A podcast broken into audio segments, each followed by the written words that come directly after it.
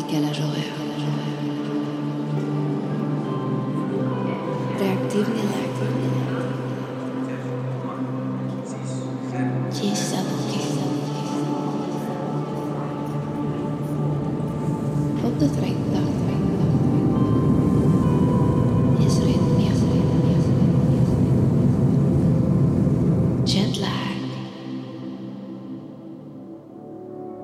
Salut à tous, c'est Nio. Bienvenue dans Jetlag épisode 8. Épisode 8 et c'est le dernier, c'est la fin de la saison 1.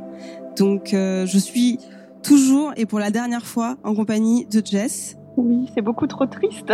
Et oui, je sais, mais toutes les bonnes choses ont une fin, malheureusement, c'est c'est comme ça. Donc Jess depuis Tokyo au Japon. C'est ça. Euh, quelle heure il est chez toi? Il est 10h15 du matin. Et je suis avec Louis depuis Bangkok. Salut. Comment ça va Bah écoute, ça va pas mal. Quelle heure il est chez toi À 8h15 ici. Et avec Adeline depuis Queenstown, ça y est, je maîtrise enfin le nom de cette ville.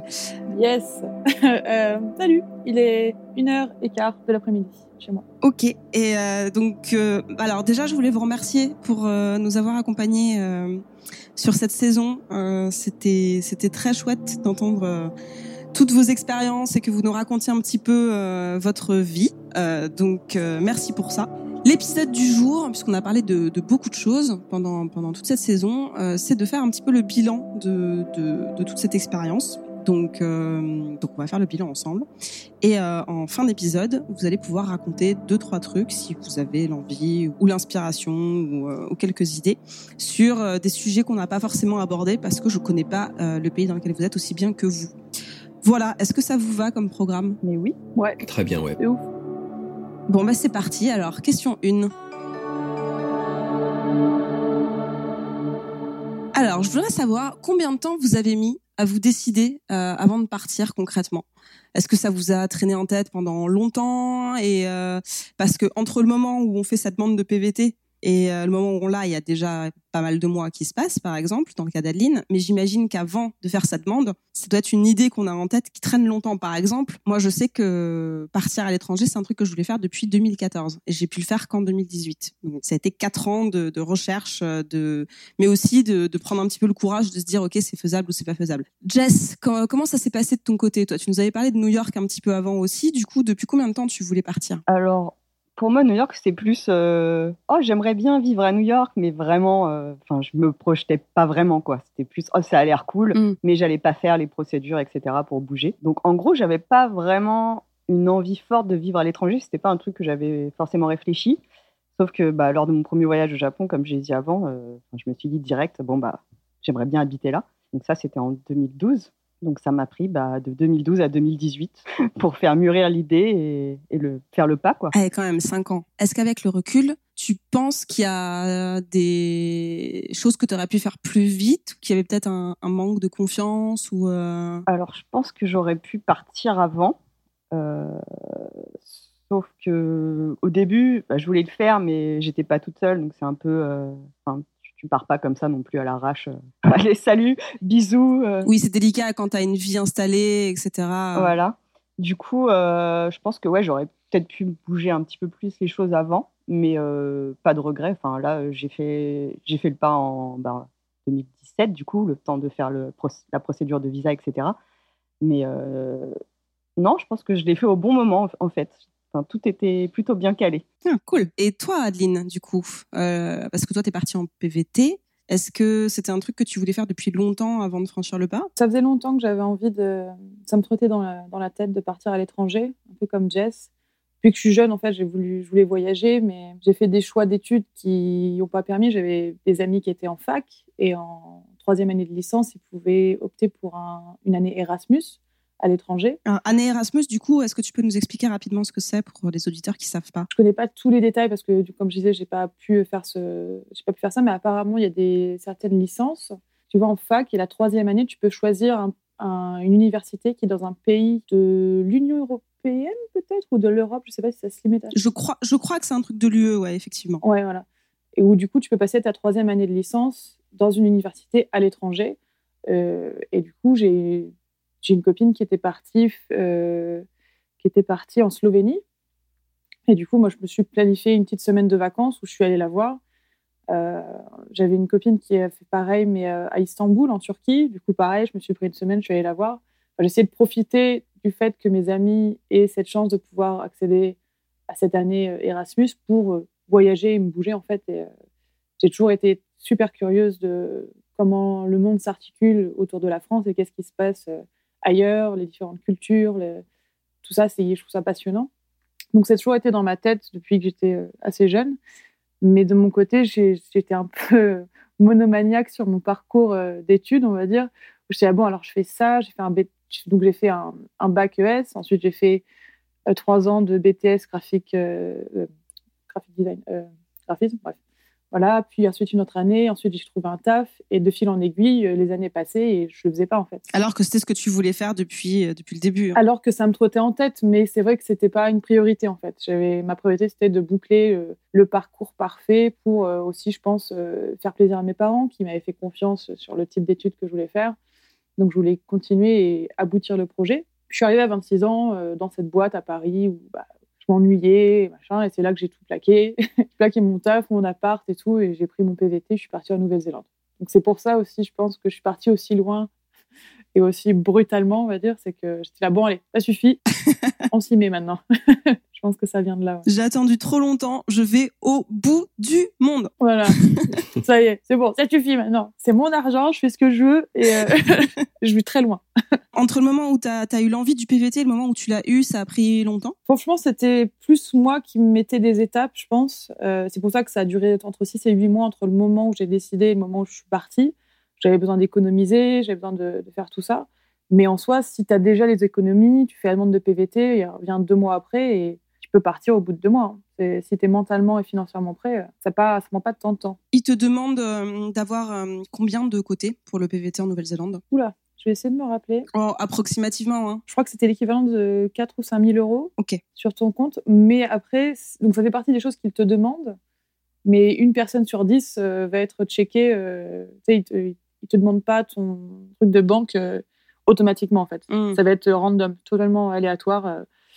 Tiens, toi, là-bas, avec, euh, avec la, la queue de cheval, euh, montre-moi. t'es- Je vois. D'accord.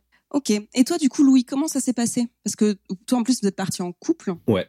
Euh, moi, c'était plus euh, en fait la partie euh, voyage en fait qui, avait précédé le, le, vrai le vrai fait de bouger qui m'a pris longtemps à, à me décider.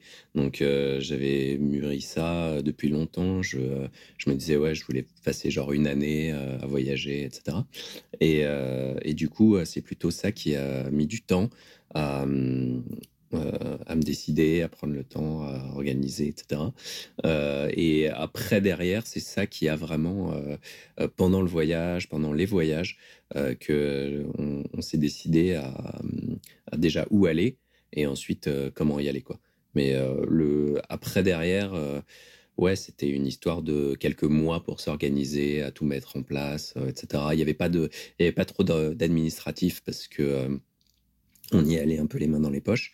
Mais, euh, mais sinon, ouais, c'est niveau euh, mental, organisation, euh, euh, je dirais des affaires, qu'est-ce qu'on faisait avec l'appart, qu'est-ce qu'on faisait avec les trucs. C'était une, ouais, une histoire de quelques mois. Vous avez fait un premier long voyage avant de, de décider de partir? Ouais, même deux, ouais. Et ces deux longs voyages, c'était des voyages de combien de temps déjà? Presque un an chaque. Ok, donc oui, vous, c'était surtout cette, euh, cette étape-là euh, du, du voyage sans travail qui a été décisive. Exactement. Et ça, ça c'est quelque chose qui, par contre, euh, a mis du temps euh, en termes de, de maturation euh, à, à se faire parce que euh, je l'avais en tête, moi, dès, je dirais, 2007-2008. Et euh, ça a été fait en 2011, tu vois, à partir de 2011. Ensuite, on est revenu à Paris, ensuite, on est reparti, etc. Donc, euh, ouais, ça, ça a mis un petit peu plus de temps pour, euh, pour s'organiser comme ça. En même temps, c'est sûr que partir euh, sur des voyages d'un an comme ça, c'est effectivement, ça, ça se prépare un petit peu, quoi. Ouais, ouais, ouais, bah surtout quand t'as, enfin quand tu sais pas du tout comment tu vas t'organiser, euh, quel budget, quel pays, etc. Même les, les voyages, ça a changé en plein milieu pendant le, euh, pendant les voyages en tant que tels. euh, on, on a, on a changé une fois sur place. Ce qui devait être un seul voyage a été divisé en deux, etc., etc. Quoi. Ouais. C'était ça l'idée, ouais. Ok, donc pas mal d'années quand même de, maturation du projet avant. Est-ce que tu penses que tu aurais pu le faire plus rapidement? Est-ce qu'il y avait un frein mental? Non, pour moi, c'était plus par rapport à où est-ce qu'on en était dans nos vies, par rapport à, au reste. C'était pas trop une histoire de, de frein mental, c'était par rapport à est-ce que par rapport à ce qu'on avait fait déjà, soit au niveau taf, soit au niveau mettre de côté, et est-ce qu'on était, est-ce qu'on était bien Et je dirais qu'on l'a fait au bon moment à plein de niveaux. En fait, les deux voyages, le fait de s'installer après, tu vois, nous c'est arrivé. donc ma femme était était déjà enceinte de cinq mois quand on est arrivé en Thaïlande. Donc ah oui. c'est ouais, c'était le, bon moment. on n'aurait pas pu faire trop ça, ni trop avant, ni trop après. Donc c'est niveau orga, niveau ouais, timing, c'était c'était bien. Ok, bon ben cool. Du coup, on va passer à la question suivante. Alors, quel est le bilan euh, de cette expérience? Je sais que c'est une question qui est très vague et dans laquelle on peut rentrer beaucoup de choses, euh, mais euh, je, pense que quand on prend une décision aussi radicale, ça change tout notre quotidien, toute notre zone de confort, elle part en éclat. Et du coup, il y a des choses nouvelles qui apparaissent auxquelles on s'attendait pas forcément. Adeline, pour toi, qu'est-ce que ce serait le bilan global de cette expérience je, je, pourrais le résumer en une seule phrase qui pourrait juste être euh, n'aie pas peur de sortir de ta zone de confort. C'est-à-dire qu'avant, j'étais un peu contrôle freak. J'aimerais bien avoir tout sous contrôle, et avoir un plan pour tout, euh, tout ce qui se passe dans le futur. Euh, et de partir aussi loin toute seule, comme ça, ça m'a appris en fait à, lâcher prise et à pas avoir peur de sortir de ce que je connais en fait. C'est-à-dire que du coup, je suis partie dans un pays où la langue donc est l'anglais, langue principale, où j'ai dû m'adapter à ça et apprendre. Euh, et, lâcher prise là-dessus aussi.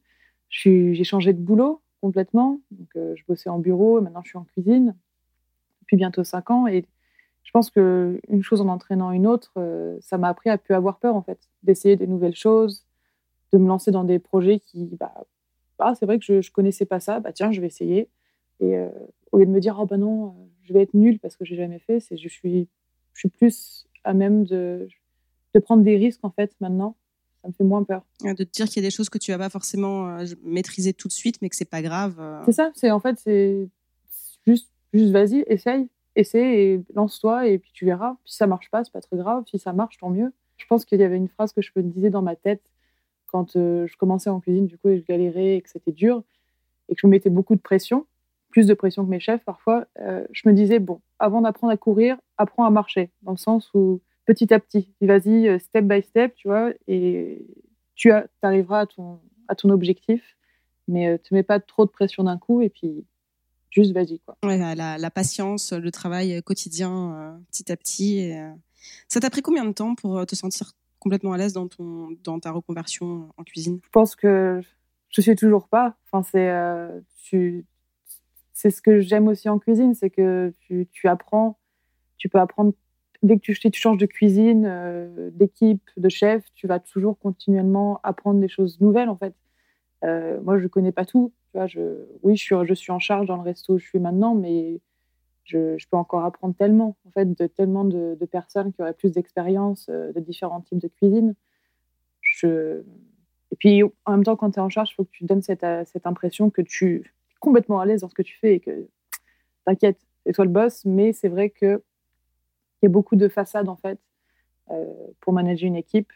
Euh, je suis plus à l'aise maintenant, mais j'ai toujours cet énorme complexe, euh, comment on dit, pas d'infériorité, mais de, manque de confiance en soi. Syndrome de l'imposteur. Voilà, celui-là, celui-là, ouais. Ok. Mhm. mais, je pense que c'est intéressant aussi d'être dans un métier, enfin, qui te stimule tout le temps. T'as pas l'impression d'en avoir fait le tour au bout de trois ans, quoi. Ouais. Et toi, Jess, qu'est-ce que ce serait le, bilan euh, de cette expérience? Alors, un peu comme Adeline, euh, genre, je pense que quand j'étais en France, je n'osais pas trop sortir de ma zone de confort. C'était un petit peu. J'étais réservée, je m'ouvrais pas vraiment aux autres. Et depuis que je suis au Japon, c'est vrai qu'une fois que tu es sortie de ta zone de confort et que tu te retrouves toute seule à devoir gérer des milliards de trucs que tu n'as jamais fait de ta vie dans un langage que tu gères pas du tout au début parce que tu arrives et tu as trois mots de japonais, tu dois faire des procédures administratives, tu es un peu en PLS, quoi. Surtout que t'as genre peut-être une personne dans tout l'immeuble qui va parler anglais et bon, c'est vite fait quoi. C'est un anglais approximatif. Voilà. Du coup, autant te dire qu'au début, tu as un peu la pression, mais au final, je pense que c'est bien parce que ça te permet vraiment de te mettre dans des situations auxquelles tu n'avais jamais pensé. Et enfin, moi, je suis, on va dire, je vais pas pour me la raconter, mais je suis fière d'avoir fait tout ça en fait, d'avoir fait le pas et de me dire, allez, sors de ta zone de confort, fais-le. Et comme disait Adeline, c'est bah, ça marche, tant mieux, ça marche pas, bah, c'est pas grave, enfin, tu, tu fais autre chose. Et ouais, je pense que ça, c'est vraiment le point positif, c'est que je me suis aussi ouverte à beaucoup, beaucoup de choses pour lesquelles je ne me serais pas forcément intéressée avant. Euh, ouverte aux gens aussi. Je vais plus facilement parler à des gens que je ne connais pas, chose que je faisais pas du tout avant. C'est-à-dire que j'étais là, non, non, mais moi ça va, laissez-moi, euh, je suis très bien dans mon coin, euh, j'ai pas forcément envie de discuter. Mais là, je suis genre la première à aller voir quelqu'un que je connais pas, tu vois. Ça m'a vraiment changé ma personnalité, je pense. Ça t'a, révélé une part de toi que, que tu soupçonnais pas, quoi. C'est ça, c'est ça. Mais dans le sens positif. Hmm. Et toi, Louis, en termes de, bilan, qu'est-ce que tu dirais? Super positif. Euh, je dirais après, c'est clairement, il y a, y a, énormément de choses que, euh, que tu fais différemment. Et en fait, c'est ça qui est, euh, que, que surtout, moi, je, je retiens, c'est le fait que bah, il n'y a pas qu'une seule façon de vivre et que une seule un seul système de société il y a plein de il y a plein de façons de de voir les choses d'appréhender euh, des trucs qui euh, ben dans en sens positif comme négatif euh, peuvent être mis en question en fait tu vois moi je je à, plein de niveaux en fait tous les tous les jours je me dis ok bon ben ça c'est des choses pour lesquelles ça m'aurait ça me serait jamais venu à, l'esprit euh, de, euh, de, de voir ça ou de euh, d'organiser ça. J'avais parlé de voilà comment tu tu trouves un appart, c'est hyper facile, plein de choses au niveau organisationnel, mais même des, des trucs, je sais pas de de façon de, de voir comment tu t'habilles au taf ou ce genre de choses qui qui sont complètement différentes à l'étranger ou ailleurs. Je te donne un exemple moi, dans mon, dans mon travail, il y a plein de gens qui, euh, qui sont euh, genre en chaussons, en claquettes ou pieds nus. C'est hyper bizarre euh, la première fois que, que moi j'avais vu ça. Alors pieds nus juste pour être pour parce que ça, ça me ça, ça, m'interpelle. Exactement, tu vois, c'est quand même bizarre. Ils, ils arrivent pas pieds nus, non, ils, arrivent en chaussures. Ouais, c'est ça. Et après derrière, c'est en mode ouais, je me mets à l'aise ah, parce que bah, on, on, travaille là où on travaille, il y a de la moquette. Ouais. Donc bah pourquoi, euh, pourquoi ne pas se mettre à l'aise euh, et, euh, et, derrière. Moi, j'avoue, je me mettais en chaussettes quand j'étais en bureau. Enfin, c'était autorisé. Je hein, ne je faisais pas ça, mais on était quelques-uns à, à, se mettre en chaussettes. Mais genre pieds pieds nus en chaussons, c'est tu vois, c'est la première fois que, que j'ai vu ça. Moi, j'étais un peu étonné. Effectivement, oui. Tu vois, voilà, autre exemple dans peut-être plus un côté négatif, mais au final, après, ça fait partie de, euh, euh, je dirais, d'un contexte euh, global de, de, ville, truc qui a rien à voir. moi, quand je vais, quand je vais déposer mes filles à l'école le matin, il y a, tu vois, ça, on passe par des petites rues et c'est noir de monde en termes de voitures et de, de motos, etc. Euh, et ça, c'est un truc, jamais de la vie en, Europe, tu euh, laisserais euh, des, des, des, petits trucs comme ça accessibles au niveau des voitures. Mais bah voilà, ça, ça fonctionne, tu vois. Chaque, chaque société, chaque, chaque système a, comment dire, parfois besoin de, d'un système qui, qui fonctionne à sa façon. bah, ça fonctionne, ici, ça fonctionne comme ça. Bon, bah, il n'y a pas trop de soucis. Euh, du coup, euh, ben, c'est. Hum, moi, j'ai pris le parti de euh, d'accepter, en tout cas à partir du moment où voilà, ça me ça me choque pas ou ça me ça me heurte pas, et du coup, ben, d'aller un petit peu avec ce flow là de, de, de façon de vivre, parce que je trouve que voilà, grosso modo, j'y j'y trouve largement mon compte. Euh, et je pense que c'est ça le plus important, en fait, de, pouvoir trouver euh, une, euh, une somme de, petites choses qui font que tu apprécies ta vie plus à un endroit qu'à un autre. Moi, je ne vais pas forcément entrer dans le bilan global, mais effectivement, ce que je trouve fou, c'est l'ouverture d'esprit. En fait, on se rend pas compte à quel point on grandit et on évolue dans, un, dans une boîte. Quand on, quand on est dans un pays et qu'on n'a pas forcément l'occasion de sortir de cette culture, on a l'impression que tout le monde fonctionne un petit peu comme ça, qu'il va y avoir des, des légères différences, mais que globalement, euh, c'est la mondialisation et le monde fonctionne partout pareil. Et, en fait, c'est pas vrai. C'est clair. Et je trouve que c'est quelque chose dont on peut pas, on peut pas s'en rendre compte tant qu'on n'a pas été voir ailleurs. C'est ultra cliché, hein, mais, mais, mais je trouve que ça permet d'ouvrir ses perspectives sur le fait qu'une autre façon de mener sa vie, une autre façon d'interagir avec les gens, un autre rapport au travail, euh, un autre rapport au, temps, euh, au temps dédié à certaines tâches dans la vie, tout ça c'est possible et qu'on n'est pas, on est vachement conditionné à agir comme comme des Français en fait quand on est en France parce qu'on a évolué là-dedans.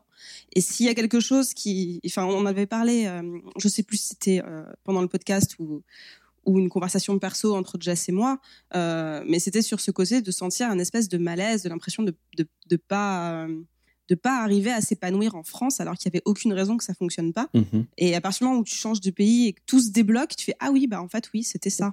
Mm. La culture ne, ne fonctionnait pas idéalement avec euh, avec la façon dont, dont j'ai envie de, de, mener ma vie quoi. Non c'est clair et, et, et perso, c'est aussi un côté euh, qui, euh, que tu, dont tu te rends compte euh, avec le temps, en fait, pas tellement en, voyage de, tu vois, 15 jours dans un pays, etc. Tu vois des choses, mais pour voir les implications que ça a au jour le jour, il faut vraiment passer du temps et euh, avoir des situations concrètes de euh, euh, voilà de je sais pas tu te fais livrer un truc tu vas quelque part tu tu dois déposer quelqu'un tu dois voilà comment se faire des nouveaux amis quoi. voilà ouais. tu es confronté à quelque chose là tu te rends compte de ok là il y a un blocage ou au contraire il y a des choses qui sont beaucoup plus simplifiées puis après bah ok bah, pourquoi pas quoi pourquoi pas avoir ce, cet autre point de vue euh, qui fait que, euh, bah ouais, tiens, euh, je, je m'étais jamais posé la question. Ouais, exactement. Du coup, question suivante.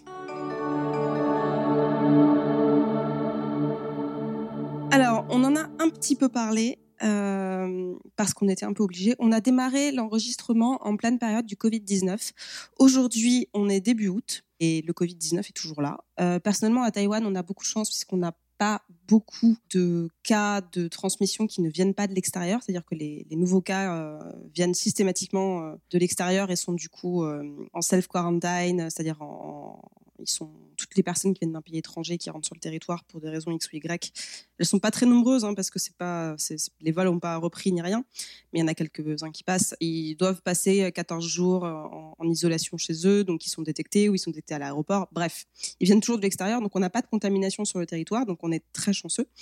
Euh, néanmoins, euh, la semaine dernière, le ministère de la Santé a fait des allocutions en disant qu'il fallait que la population devenait trop euh, trop détente sur le sujet et qu'il fallait euh, remettre les masques euh, et que la crise n'était pas terminée et que même si on était chanceux, il fallait pas relâcher son attention. Donc, même sur un territoire qui est quand même relativement euh, safe, qui est Taïwan, on a quand même cette espèce de, chape au-dessus de nous du potentiellement demain ça va être la merde. Voilà. Du coup, euh, quel, est, euh, quel a été l'impact du Covid-19 sur votre expérience à l'étranger, sur votre façon d'interagir avec euh, votre famille, vos amis? Qu'est-ce que ça a changé dans votre pays? Adeline, en Nouvelle-Zélande, comment ça se passe? Bon, La situation en Nouvelle-Zélande est un peu similaire à Taïwan, j'ai l'impression.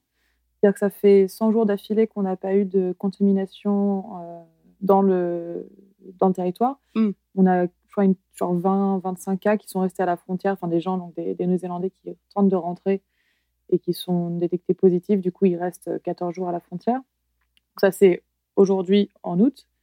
Mais euh, je me rappelle de quand. C'était en mars, du coup, qu'on a. Genre, un jour, c'était Oh, il y, a eu y a du Covid-19 euh, euh, 19 un peu partout, euh, dans les autres pays aux alentours, euh, avec quelques flash infos de, la part du gouvernement.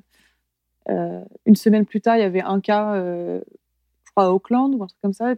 Trois jours après, ça s'est transformé en 50 cas, 100 cas, et une semaine après, c'était euh, confinement pour tout le monde. On, est confiné, on a été confiné depuis fin mars jusqu'à fin mai, donc pendant deux mois, et du coup, c'était c'était c'était irréel en fait. J'ai dû aller au restaurant avec mon sous-chef, on a dû mettre on a dû tout toute la bouffe en fait on a dû faire la liste de toute la bouffe et euh, distribuer à tout le staff euh, pour éviter de jeter, parce que c'était un gaspillage pas possible. Hein. Euh, passé allé tellement vite. Puis ensuite, tu restes chez toi et tu as deux mois où tu restes chez toi, où tu es dans un pays, du coup, où tu du coup, as un visa pour rester qui dépend de ton taf et tu te dis, je ne bosse pas. Est-ce que du coup, tu as du temps pour réfléchir à ça et à bien stresser par rapport à ta situation? Parce que, étant donné, moi, j'ai fait des plans pour vivre ici, en fait. Et euh, on ne savait pas trop, il n'y avait pas trop de visibilité sur comment ça allait affecter le visa de tous les étrangers qui, qui habitaient en Nouvelle-Zélande. Ensuite, le gouvernement a mis en place une subsidies, comme on dit en français? Attends, une... a mis en place quoi? Ils appellent ça des subsidies, c'est euh, de l'argent. Euh, une aide, tu veux dire Une aide gouvernementale? Aide gouvernementale, merci. Une aide financière par personne pour pouvoir euh, bah, continuer à payer le loyer, les factures, ce genre de choses. donc, ils ont débloqué ça pour tout le monde, ce qui était, ce qui était une grosse aide. Et, et voilà. Donc, ça a été deux mois de, de confinement assez assez stressant. C'était un confinement euh, qui s'organisait comment? C'est-à-dire que vous aviez le droit de sortir quand même ou pas? Non. En gros, c'était tout le monde reste chez soi. Si vous allez faire les courses, c'est une personne par euh, maison qui peut aller faire les, qui peut rentrer dans le magasin. Tu peux pas rentrer à deux. Le port du masque n'était pas obligatoire, mais il y avait euh, des stations de pour la, de lavage de mains à l'intérieur des, à l'extérieur des, supermarchés avec des de la sécurité qui bossaient, des, des agents de sécurité parce que c'était le, bazar les premières semaines. Tu avais le droit de sortir de chez toi pour aller faire une petite marche, genre te balader au parc, mais dans un rayon de 1 kilomètre autour de ta maison. Tu avais euh, une limitation sur les courses, genre euh, une fois par semaine ou euh? Non, mais en général, d'instinct, les gens ne sortaient pas. Les gens, les gens faisaient les courses une fois par semaine, on va dire. Ok. Parce que tout le monde avait peur, en fait. Tu, tu restes chez toi, tu veux pas être contaminé. Tu... On n'est pas allé jusqu'à laver les, laver les produits qu'on achetait parce que je disais, ah non, mais ça suffit. Hein. Mm. Mais, euh, mais ouais, il y a eu ce petit truc de. Mais tout le monde a été très. Je pense que la population néo-zélandaise a été très obéissante euh, rapidement, on va dire. Et euh, je pense que ça a marché, quoi. Et ça, et ça a duré du coup deux mois. Et deux mois, t'as pas senti de, de problème au sein de, de l'acceptation de la règle sur le long terme? Il y a eu, je crois qu'après quatre semaines, quelque part à Queenstown, il y a eu une. Parce que du, du coup, à, à ce moment-là, pendant le confinement, il y avait tous les, backpackers, les, les... étrangers qui voyagent avec un sac à dos et qui partent de pays en pays. Euh. Voilà, merci, exactement. du coup, ils étaient tous encore là, ils étaient coincés dans, leur, euh, dans leurs hostels, dans leurs auberges. Et au bout de quatre semaines, euh, ils se sont dit, bah, nous, on est là pour faire la teuf, quoi. Et du coup, il y a une grosse, apparemment, il y a une grosse fête dans une maison à un moment. dans Quickson, il y avait 60 personnes qui faisaient la teuf. Insupportable. Et du coup, la police est venue. Enfin, c'était le bazar et on était tous consternés, en fait. Mais ça a été, euh, il s'est passé ça, quoi. Et euh, sinon, il n'y a pas eu de. Les gens étaient assez obéissants. Les gens avaient limite peur. Les gens disaient plus bonjour dans la rue si tu croises quelqu'un de très loin. Ça, c'est.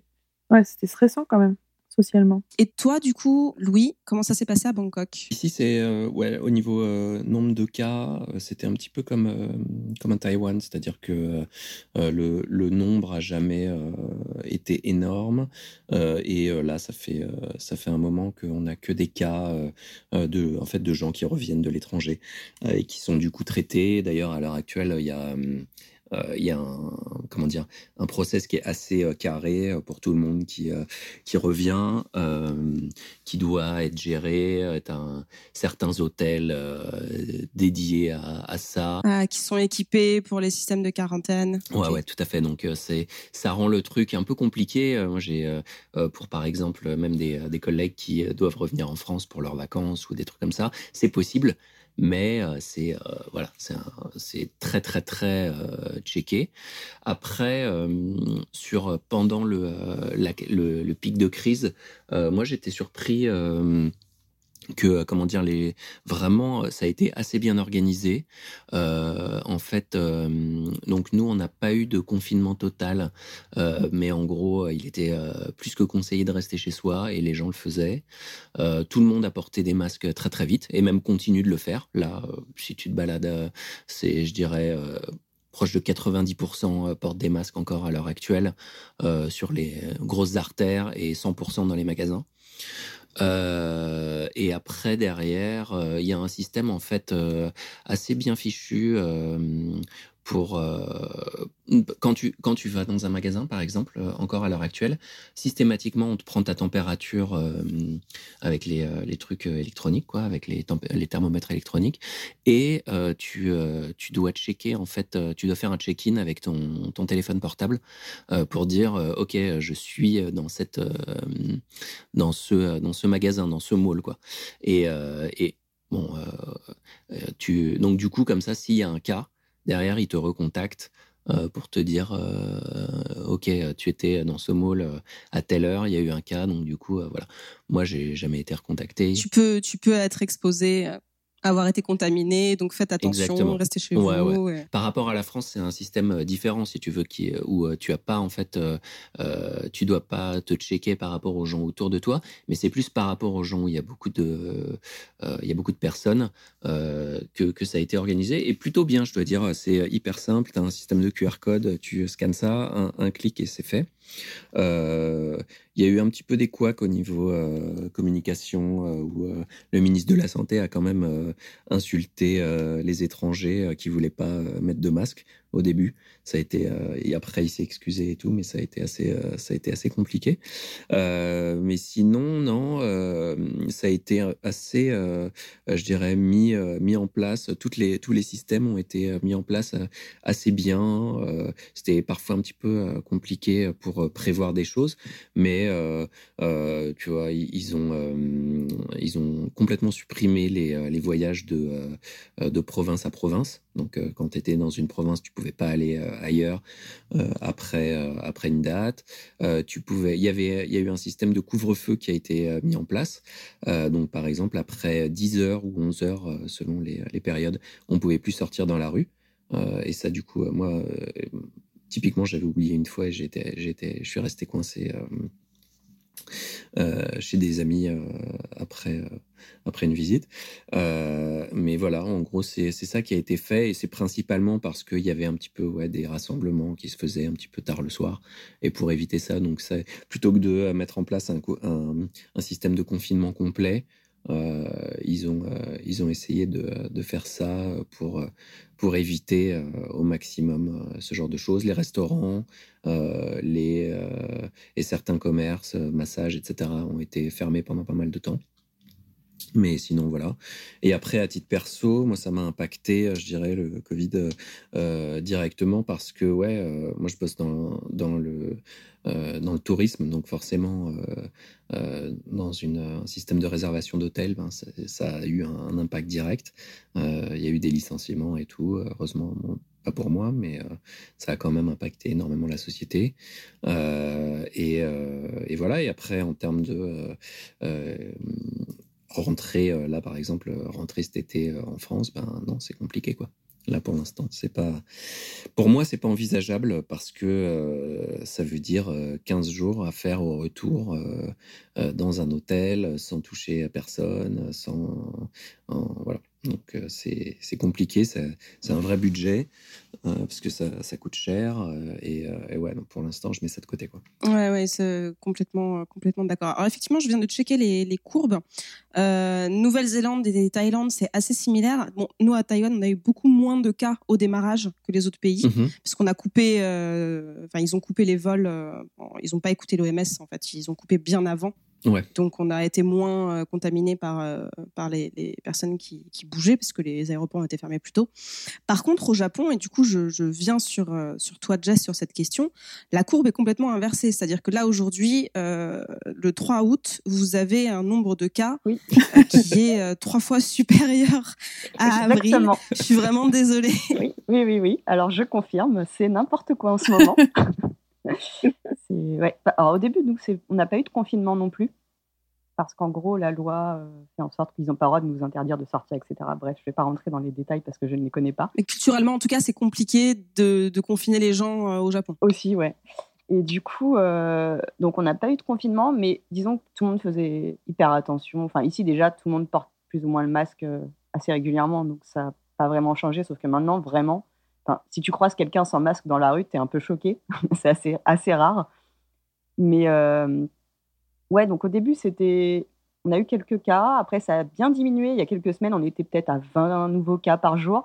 Et là, depuis euh, deux semaines, je dirais, à peu près, c'est n'importe quoi. Hier, c'était plus de 400 nouveaux infectés, quoi. Ouais, y a- y a- vous avez eu le gros, le gros pic. euh, euh, ben voilà, le gros pic, c'était euh, le 3 août et c'était euh, 1998 cas. Ouais. En gros, il y a eu un espèce de gros week-end il n'y a pas longtemps.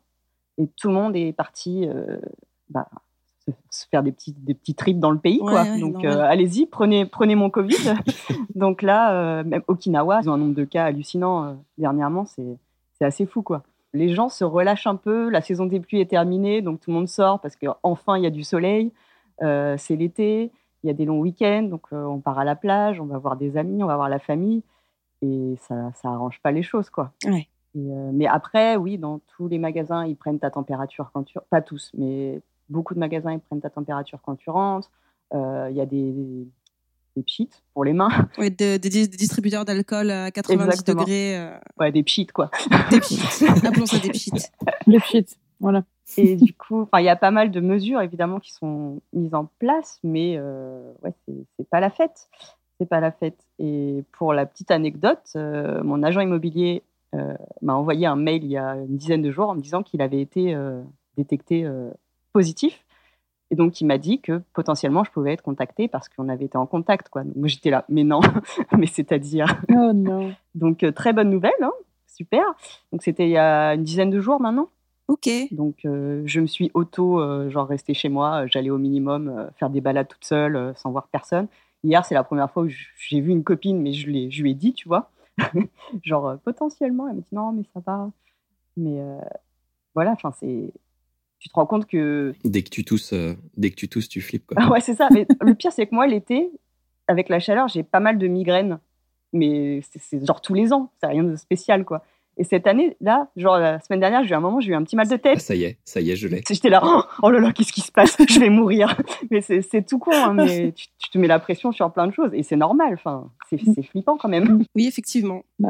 Là, j'en rigole, mais quand j'ai reçu le mail, euh, je faisais pas la maline. Donc j'ai appelé le centre euh, Covid, genre oui, euh, j'ai reçu un email, euh, qu'est-ce que je fais? Je suis un peu en panique. Ils me disent, oh non, mais ça va, euh, tant que le centre médical vous a pas contacté, euh, c'est que tout va bien. Et moi, je dis, ah, mais quand même, c'est-à-dire que j'ai vu cette personne.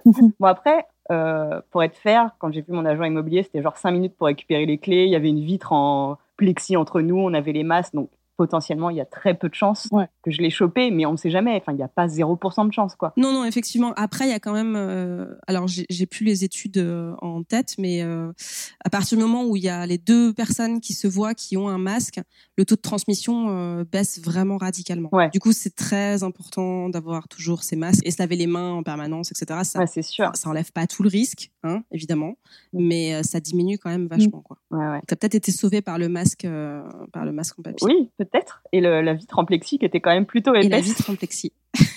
Et pour la, la blague, euh, maintenant, il y a des vitres en plexi un peu partout. Et du coup, quand tu parles la- une langue qui n'est pas ta langue maternelle, que tu as appris euh, un peu comme tu pouvais, etc., et que tu dois parler à quelqu'un qui a un masque derrière une vitre en plexi, donc tu ne peux pas lire sur ses Mm, lèvres mm, mm. Et tu n'entends Mm. rien. Et je peux vous dire que, enfin, de mon côté, j'ai l'impression de, de rien comprendre, jamais, quoi. Je suis là, Hmm? Ça me rassure parce que tu parles, enfin, tu parles japonais euh, mieux que mieux que mieux que je parle mandarin parce que tu as, démarré avant. Et euh, effectivement, avec le masque, euh, moi, je fais répéter les vendeurs et les serveurs parce qu'il y a des trucs, je je, je je comprends pas quoi. c'est ça. Puis en plus, euh, nous, on a des on a des consonnes qui genre euh, sont quasiment les mêmes quoi. Mm. Euh, et, effectivement, le masque, ça absorbe beaucoup. Donc euh, C'est ça. Vatre- euh, masque plus en vitre. Alors là, c'est genre, euh, euh, ok, bon, on va se faire des signes parce que là, les gars, je comprends rien. Ok, ok. Ben, euh, nous, on a effectivement euh, systématiquement dans tous les lieux publics prise de température et comme en Thaïlande, hein, prise de température et, et distributeur de pardon et pchit, puisque c'est le nouveau mot euh, officiel. S'il vous plaît. C'est vraiment systématique depuis euh, depuis février. Quoi. Et les gens sont tous en masque depuis février. T'as une grosse amende si tu prends les transports en commun et que t'as pas de masque. Et ça, c'est bien. Mais on est d'accord que ce que, ce que vous appelez pchit, c'est quand t'as un pouce-mousse, quoi. Enfin, un, un truc où t'appuies. Non, Non. Ah bon? Non. C'est quoi alors? Enfin, oui, t'appuies, mais c'est de la lotion euh, à, à l'alcool, là. Enfin, Oui, c'est ça. La petite gelée, là. Nous, c'est pas un truc où t'appuies, c'est un truc où tu passes tes mains dessous et ça détecte que t'as les mains dessous et du coup, ça c'est automatique. D'accord. T'appuies sur ah, nous, rien. c'est avec des pédales. Next level, la technologie, quoi. Eh ouais. Parce que euh, nous, ce qu'on a eu aussi, c'est genre en mode douche. C'est-à-dire un pchit, euh, genre euh, tu passes dessous et pchit, ça te ça t'asperge de, euh, de trucs. J'ai beaucoup aimé le bruitage. Entièrement, tu veux dire? Bah, genre ça te un, un grand un- ouais euh, ouais ouais genre au niveau de la tête quoi. Sur tout le corps? Ouais ouais c'est ça. Bah ouais, ouais, ouais. Ouais, ouais. Ok, ok. Mais c'est quoi qui te jette? C'est de l'alcool? Ouais, une sorte de, euh, de fumée euh, légèrement humide. Ouais. Mais c'est génial. On a eu ça une fois dans un café. Ouais, C'est horrible. Et sinon, euh, tu pas, il y a, on a aussi un autre truc, un- euh, genre euh, quand tu passes juste avant de rentrer dans un mall, c'est euh, genre euh, t'appuies sur un bouton et euh, bah voilà pour si t'as vu le euh, l'épisode de Friends où euh, t'as euh, Ross qui se euh, qui se prend des euh, des euh, des trucs pour bronzer. Voilà, bah, c'était un peu comme ça. quoi. Je vois. Ok. C'est génial. Donc voilà, le, le turfu est à Bangkok. C'est fou. Ouais, alors nous, on avait juste le petit pouce-mousse de gelée hydroalcoolique. hein, euh, voilà. Voilà, ok. Voilà. Et nous aussi, on a des espèces d'écrans, genre comme des écrans de télé. Ouais. Tu passes devant, ça prend ta température, ça te fait un check-up. euh. Ouais, ça, on a aussi effectivement des espèces de, de machines euh, qui détectent la chaleur euh, corporelle euh, avec des agents. Mais c'est trop cool. Vous êtes trop, trop high-tech, les gars, quoi. Et alors j'ai vu, euh, mini anecdote, euh, j'ai vu sur Twitter euh, quelqu'un qui avait dans son supermarché un, truc comme ça, qui en plus lui rajoutait, alors je sais pas si c'est fake mais je crois pas, un beauty score. Donc il avait, il avait, il avait 82 de beauty score. Et il, il se demandait du coup comment est-ce que ça avait été euh, calculé. C'est-à-dire que tu as ta température et ton, ton beauty score. Exactement. C'est génial. C'est génial. Ouais. Donc t'imagines, si t'as la température et que t'as un score un peu tout pourri, bah t'as Voilà. passé une bonne journée, quoi. Ah, sale, sale Super. journée. Par euh, contre, si t'as le Covid et que t'es beau, euh, ça va. ça passe. Tout va bien. bah, du coup, on va passer à la question suivante, parce qu'on a fait le tour sur le Covid. Alors, c'est quoi votre plan, euh, votre plan idéal long terme quand le Covid 19 sera terminé.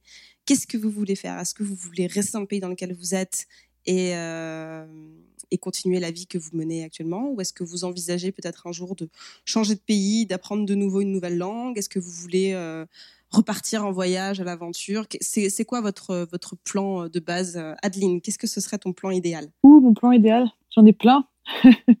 mais je pense que dans l'immédiat, une fois que Covid est fini, mais vraiment fini, fini, et qu'on peut voyager encore, je vais me prendre euh, trois mois en France. je vais rentrer voir les parents et compagnie. Donc ça, c'est mon projet euh, euh, short terme, euh, court terme. Et long terme, euh, rester en Nouvelle-Zélande. Dans l'idéal, mon rêve, ce serait de faire les saisons pendant peut-être trois ans. Genre six mois Nouvelle-Zélande, six mois France. Passer toutes mes années en été, plus d'hiver, plus de froid. Et oui, parce que c'est vrai qu'en Nouvelle-Zélande, c'est des saisons qui sont inversées. Du coup, tu ferais euh, les deux étés. euh, Exactement. Avec ce, du coup, un boulot en cuisine, c'est un, bou- un boulot qui peut voyager euh, facilement. Donc, euh, ça, ce serait chouette. Euh, J'ai envie, ouais, mais mes plans, c'est vraiment de bosser dans, dans plein de dif- différents restos et d'apprendre euh, de ouf, voir du paysage. Peut-être aller en Asie quelques mois et euh, essayer de trouver un petit boulot en cuisine, juste un tout petit boulot et dire apprenez-moi tout, s'il vous plaît, monsieur ou madame. Euh, et peut-être dans d'ici 10-15 ans, euh, j'ai envie d'ouvrir un bed and breakfast où j'ai une petite ferme avec des poules, des chiens, trois chambres, tu vois. Et l'ouvrir euh, en Nouvelle-Zélande aussi, ou tu sais pas? Ben, je sais pas encore. Et accueillir euh, des gens qui sont en PVT comme toi, tu l'étais euh, il y a 15 ans. Ouais, voilà. Puis tu sais, je prends des je prends des woofers, je prends des petits jeunes qui m'aident à la ferme avec les poules. Et puis j'ai trois chambres où je peux loger des touristes ou des gens qui voyagent. Je leur fais à manger petit déj, déj, dîner. Je leur donne des bons plans pour les randos ou les trucs à faire. Et puis je me voilà, une petite euh, une petite vie euh, sympa euh, à la Ça a campagne. l'air très cool dit comme ça. Toi, Louis, c'est quoi ton plan euh, idéal long terme? Je vois que c'est organisé euh, du côté de la Nouvelle-Zélande. Euh, je suis, j'ai beaucoup moins de, j'ai beaucoup moins d'idées. euh. Euh, de mon côté, je dirais c'est euh, non. euh, moi, je vois peut-être un an, deux ans, et après derrière euh, le reste, c'est euh, c'est plus flou. Euh, non, pour l'instant, euh, moi, j'ai envie de rester en Thaïlande. J'ai pas de plan de euh, euh, d'autres à court terme. euh, Une fois que le Covid sera réglé, si c'est réglé un jour, euh, moi, c'est surtout que j'aimerais bien que euh, certains parents puissent venir me voir ou voilà ou retourner en France, etc. Mais ce serait plus dans un premier temps qui qui puissent venir cet hiver. Ce serait cool que ça se passe comme ça.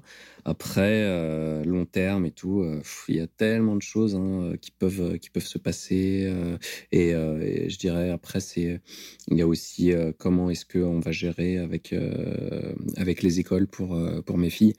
Ça va être un point aussi assez crucial. C'est-à-dire que là, elles sont, elles sont à quel niveau de scolarisation? Là, il y en a une qui vient de rentrer. les deux sont en maternelle, en fait. Ok. Donc, on verra un petit peu comment ça se passe avec, avec le CP, avec je dirais, les, les classes au-dessus, pour, pour voir ouais, comment, comment est-ce que ça se passe et si ça, ça nous convient. Quoi, parce qu'effectivement, ça peut être un point pas bloquant, mais ouais, euh, enfin compliqué quoi, qui, complique les choses. Donc pas de volonté particulière de changer ce qui se passe aujourd'hui en tout cas. Non, non, non, pour l'instant non. Là, euh, on essaye un petit peu de, développer euh, ce sur quoi on, on travaille quoi. Moi dans mon, travail et ma femme pareil, mais sinon pas de pas de gros changements massifs de prévu. Ok. Et toi Jess, c'est quoi ton plan idéal long terme? Idéalement rester au Japon. Après, euh, je n'ai aucune idée de ce que je ferai, euh, de comment sera ma vie. Mais euh, ouais, être au Japon, pour l'instant, j'ai envie de rester au Japon. J'ai pas de plan d'aller dans un autre pays. Tu veux rester à Tokyo tout le temps ou tu penses Pour l'instant, ouais. Peut-être qu'après, quand je serai plus vieille, j'aurai envie de bouger. J'aurai mon, mon, petit passage. Oh allez, je vais à la campagne. J'en ai marre de la ville. Il y a trop de monde, machin. Mais pour l'instant, ouais, Tokyo. Enfin, Tokyo, ça reste ma ville préférée au Japon. Après, j'aime aussi beaucoup Osaka, donc peut-être aller faire un tour à un moment donné, je sais pas, j'en sais rien. Euh, pour l'instant, je vois la semaine prochaine ce que j'ai à faire déjà, ce qui est déjà pas mal. Et euh, ouais, j'ai aucun plan, enfin, à part vivre ici. Euh, voilà quoi, c'était c'est un peu tout. Mais sinon, dès que le Covid sera entre guillemets réglé, j'aimerais pouvoir voyager à travers le Japon un peu plus, chose que j'ai pas pu faire depuis deux ans que je suis là. je l'ai fait avant en vacances, mais j'aimerais vraiment aller dans des endroits où je suis jamais allée, euh, me balader un petit peu, découvrir des choses que j'ai, jamais vues et manger des choses délicieuses de tous les endroits du Japon et, euh, et retourner potentiellement en France voir ma famille à un moment donné. J'aimerais bien aussi. Euh, j'avais prévu d'y aller peut-être cette année, mais évidemment c'est raté. Donc peut-être l'année prochaine faire un petit deux semaines ajouter ça à ma liste, ce serait plutôt sympa. Effectivement. Et c'est vrai que tu as une, as une vraie vie de japonaise, de working, working girl japonaise. C'est vrai. Même si je suis pas dans une boîte japonaise, c'est vrai. Chose, franchement, je l'aurais jamais fait en France. en toute honnêteté, j'aurais fait genre, eh non, mais les gars, là, non, arrêtez, il est 17h. mais là, c'est genre, euh, je, je travaille à partir de 5h du matin, c'est pas grave, tout va bien. C'est pas gênant c'est pas gênant, je suis au Japon, tout, tout va bien. C'est ça. Et puis j'adore mon travail, donc euh, pour moi c'est même pas du travail au final. Quoi. Oui, bah, ça, ça, reste du travail, mais c'est vrai que c'est plus, c'est plus pratique quand, euh, quand c'est un truc que t'aimes faire. Oui, voilà. Ok. C'est ça. Bon, ben, c'est tout ce que je vous souhaite, hein, du coup, à tous les trois, euh, que tout ça se réalise et que, et que le, le, le Covid-19 arrive à être contrôlé ou soigné, ou en tout cas compris, de façon à ce qu'on puisse avancer plus sereinement dans tout ça.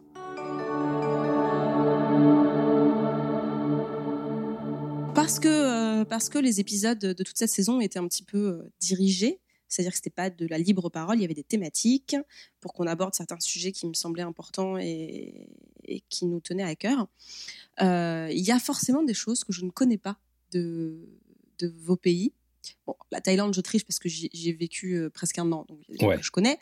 Mais faisons comme si je ne connaissais pas. Et euh, qu'est-ce que qu'est-ce qu'on n'a pas abordé et qui est très euh, très spécifique euh, à, la ville dans laquelle vous êtes ou au pays dans lequel vous êtes qu'on n'a pas mentionné et qui serait qui vous semble cool à partager aux auditeurs. Louis, qu'est-ce que qu'est-ce que tu dirais sur la Thaïlande qu'on n'a pas abordé En tout cas sur Bangkok, euh, effectivement, je pense que euh, ce qui ce qui peut surprendre, etc. Euh, c'est un point dont on n'a pas tellement parlé, je crois, c'est toute la partie transport et la partie organisation de organisation de la ville, etc. Donc c'est qui en, qui en découle en fait.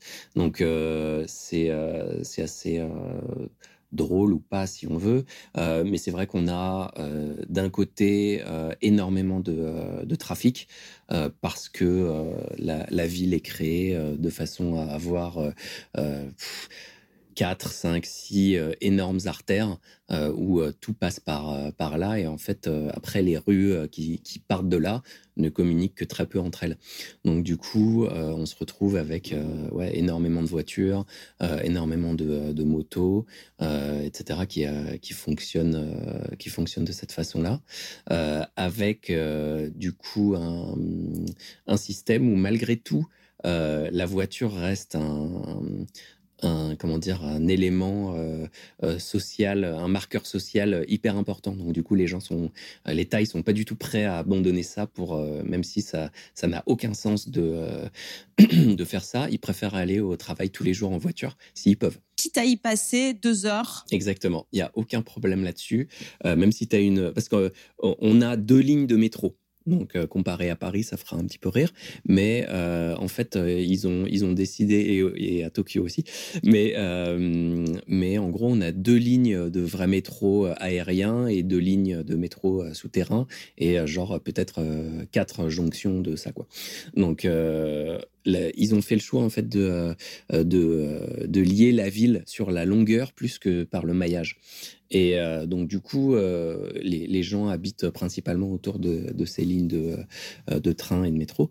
Euh, et ben, il y a plein de gens qui, par exemple, habitaient vers, habitent vers Satorne. Moi, j'ai un collègue qui habite vers Satorne et qui travaille à Siam. Donc, pour dire, c'est, allez, grosso modo, 20 minutes de, de train direct maximum. Ouais, même, même pas, c'est trois stations de métro, puisque j'habitais à Satorne et j'allais souvent à Siam et c'est c'est trois stations de métro, je crois, euh, c'est 15 minutes. Ouais. Et donc, euh, ben, systématiquement, lui, il vient en voiture. Euh, et, et, quand on sait qu'à partir de 7h30, 8h jusqu'à 10h30 et je dirais après, dans l'après-midi, ça peut commencer à partir de midi et demi, le rush hour, c'est, ouais, ça double ou ça triple les, euh, les temps de transport euh, de ce genre de truc. Donc, il peut mettre ouais, une heure, une heure et demie pour venir le matin.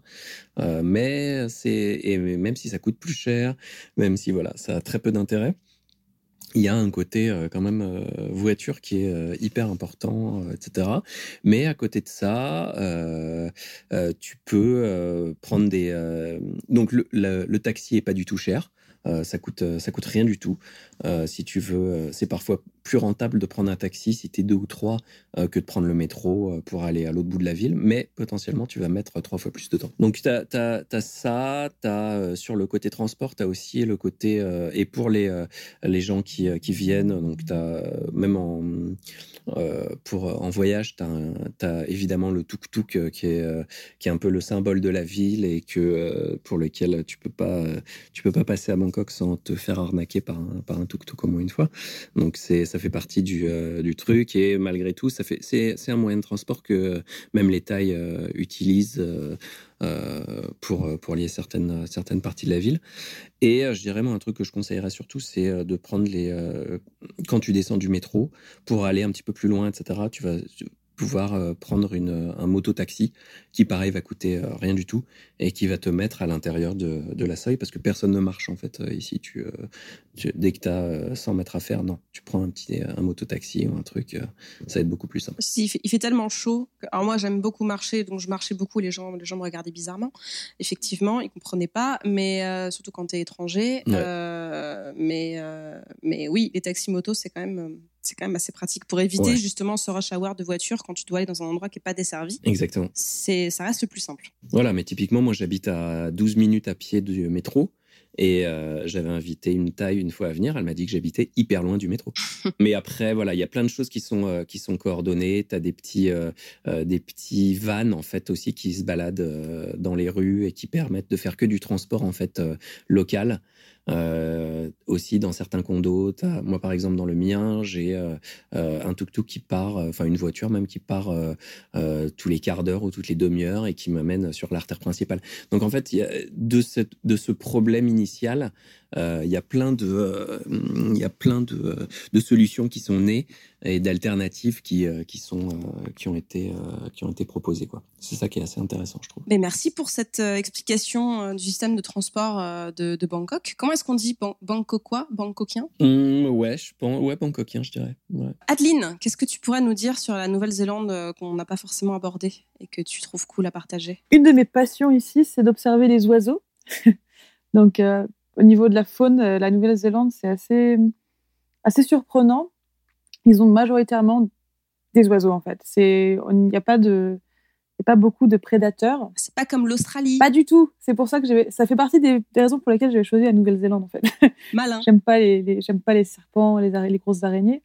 on a des petites araignées comme on a en France ici, mais même plus petites en fait. Mais il y, a masse, masse d'oiseaux. Je crois que le seul, euh, seul mammifère que tu trouves euh, dehors, ça va être. Euh, on a des hérissons. Des écureuils aussi, peut-être On n'a pas d'écureuils.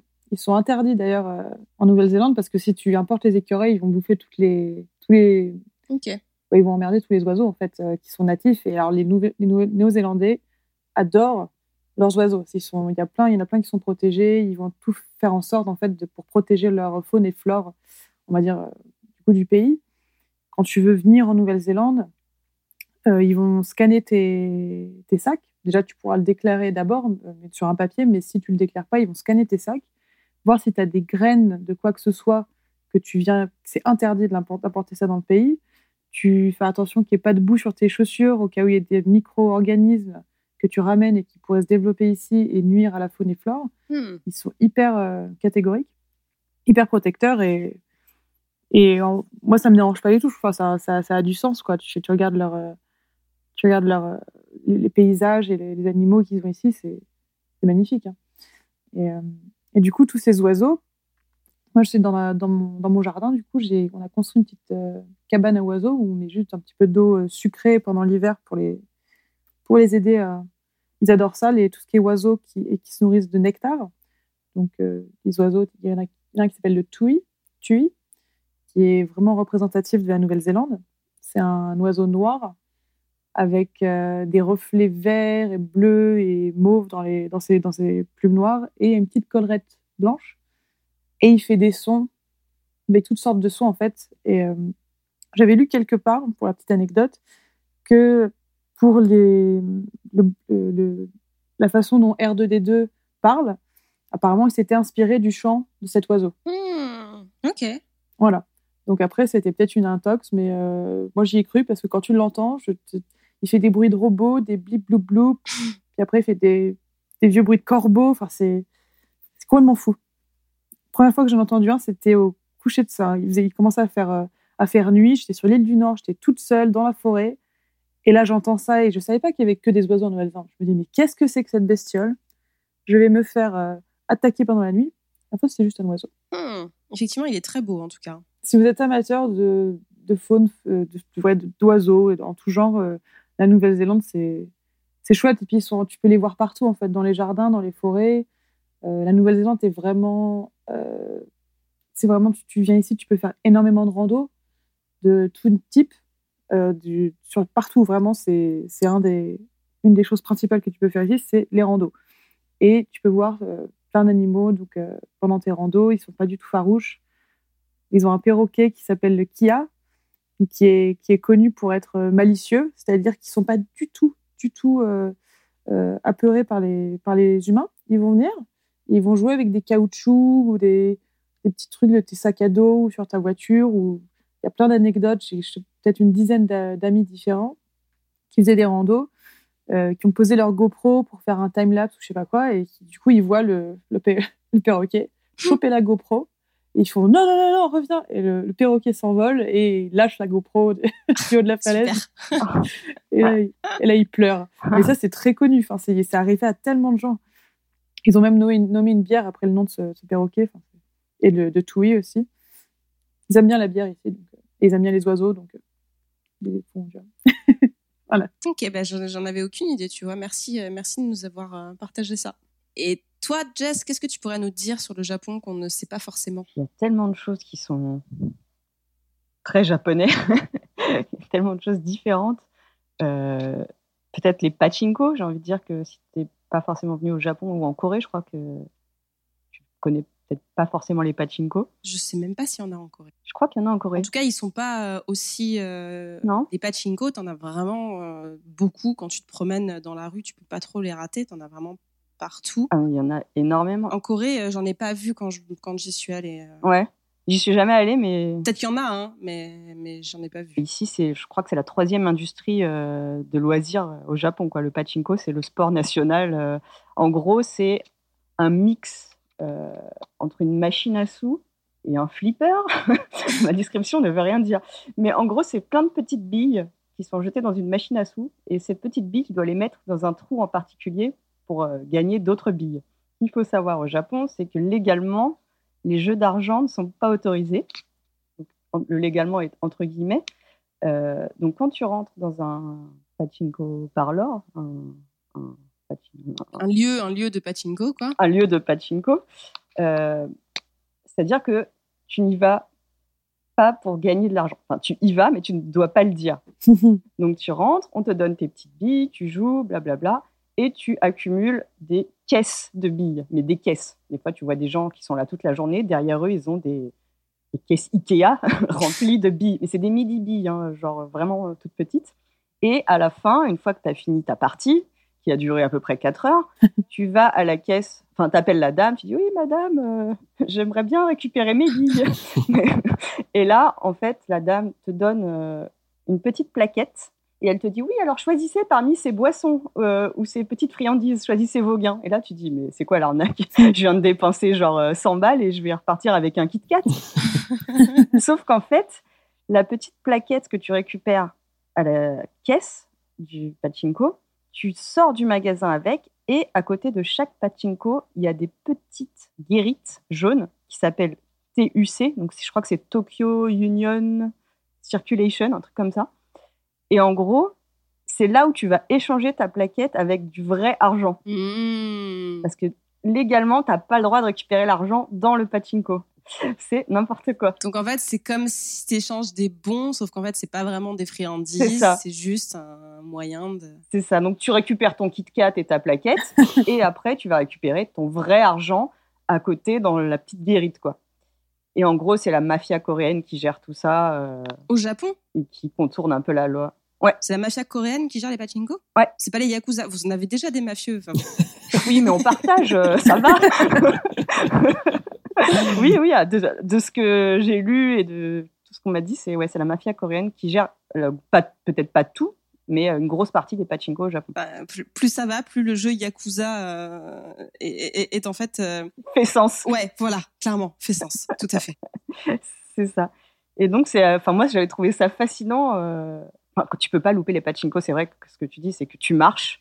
Et généralement, les portes s'ouvrent oui. automatiquement quand tu passes devant le magasin. Et il y a un bruit incroyable. C'est comme un carrefour, sauf qu'à l'intérieur, tu as l'impression de te faire agresser par euh, trois, trois ruches entières d'abeilles robots euh, qui, qui, qui, vont te manger, en fait. C'est effrayant. Parce que tu as la musique des différentes bornes qui est à fond, tu as le bruit des billes, tu as les gens qui fument des clopes, tu as un son, mais vraiment, j'ai jamais dans un endroit où il y a autant de décibels. Je pense que même en boîte de nuit, ouais.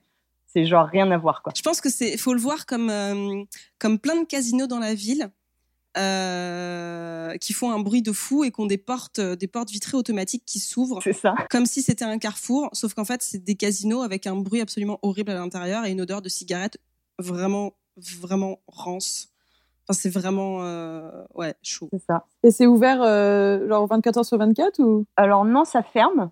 Ça ferme et c'est interdit aux mineurs, je crois. Euh, mais c'est vraiment assez fou. Enfin, tu passes devant la porte et tu dis mais qu'est-ce que c'est? Qu'est-ce qu'ils font? Et généralement, ils apprécient pas trop quand tu rentres. Enfin, euh, t'as pas le droit de faire des photos, de filmer, etc. Comme dans les casinos, quoi. En fait. J'avais l'impression que c'était un truc un peu plus pour les vieux. C'est le cas ou euh, t'as quand même de tous les âges? Alors, il y a tous les âges. Hein. Il y a tous les âges. Il y a des papis, il y a des mamies, il y a des jeunes de 20 ans. Enfin, euh, vraiment, il y a tout le monde. Et ce qui est assez fou, c'est que quand il y a une nouvelle machine, ils font une espèce d'annonce. Oui, la semaine prochaine, il y a cette nouvelle machine. Et du coup, le matin, à l'ouverture, t'as une queue phénoménale devant le magasin de pachinko pour aller à cette nouvelle machine. Bah oui. C'est parce qu'elles sont vraiment différentes ou parce que, euh, genre. Euh... Tu as plus de chances de gagner au début, je crois. Il y a un truc comme ça. Euh... Okay. Donc, du coup, c'est toute une rangée de nouvelles machines et les gens font la queue pour, pour aller gagner, quoi. Parce que j'avais, j'avais vu aussi quand, euh, quand j'étais passé devant que, genre, ils faisaient la pub pour la, le pachinko, genre, Ken le survivant, euh, etc. Tu vois, enfin, comme les flippers, quoi. T'as des, t'as différentes ma machines. C'est ça, t'as les fans, euh, genre, ouais, voilà, t'es fan de Ken le survivant. Oh putain, il y a la machine, je vais passer ma journée dessus. T'as la musique de Ken le survivant. Euh, t'as les boissons à volonté, il fait super bon. euh, Enfin, à un moment donné, c'est bon, tu restes là, c'est fini, quoi. On t'a perdu. ok. Bon, et eh ben, et ben, je pense que je pense qu'on a fait le tour.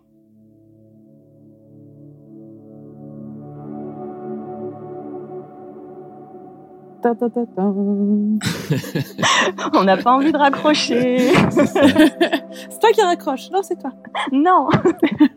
Merci à tous. Euh, C'était vraiment cool de, de, de, faire ce podcast avec vous et d'entendre euh, bah, d'entendre vos histoires, vos vécus et euh, vos bruits de, de clim et de et de, et de décalage horaire et euh, de s'organiser. C'était pas évident de s'organiser parce qu'on est quand même sur des fuseaux horaires qui sont euh, pas si éloignés, mais mais quand même pas simples. Par exemple, si on pouvait si on voulait mm. rajouter un Européen là-dedans, c'est impossible. Ça ne marchait pas. Ouais, c'est vrai. C'était 3 heures du matin l'enregistrement. Du coup, ça fonctionnait pas. Techniquement, c'était pas simple parce que enregistrer à distance, c'est pas quelque chose qui est courant. En fait, la plupart des gens enregistrent en studio avec un micro et ils contrôlent un peu tous les paramètres. Nous, on a fait ça, euh, on a fait ça avec euh, avec nos moyens. Et, euh, et je suis très content qu'on ait réussi à, à, partager cette expérience du fait de vivre à l'étranger avec chacun des parcours différents, que ce soit partir avec une famille en cours de création comme Louis ou partir en PVT sans savoir exactement ce que, ce que la vie va nous réserver et au final se retrouver à changer de métier et à découvrir une, une nouvelle vocation professionnelle mm.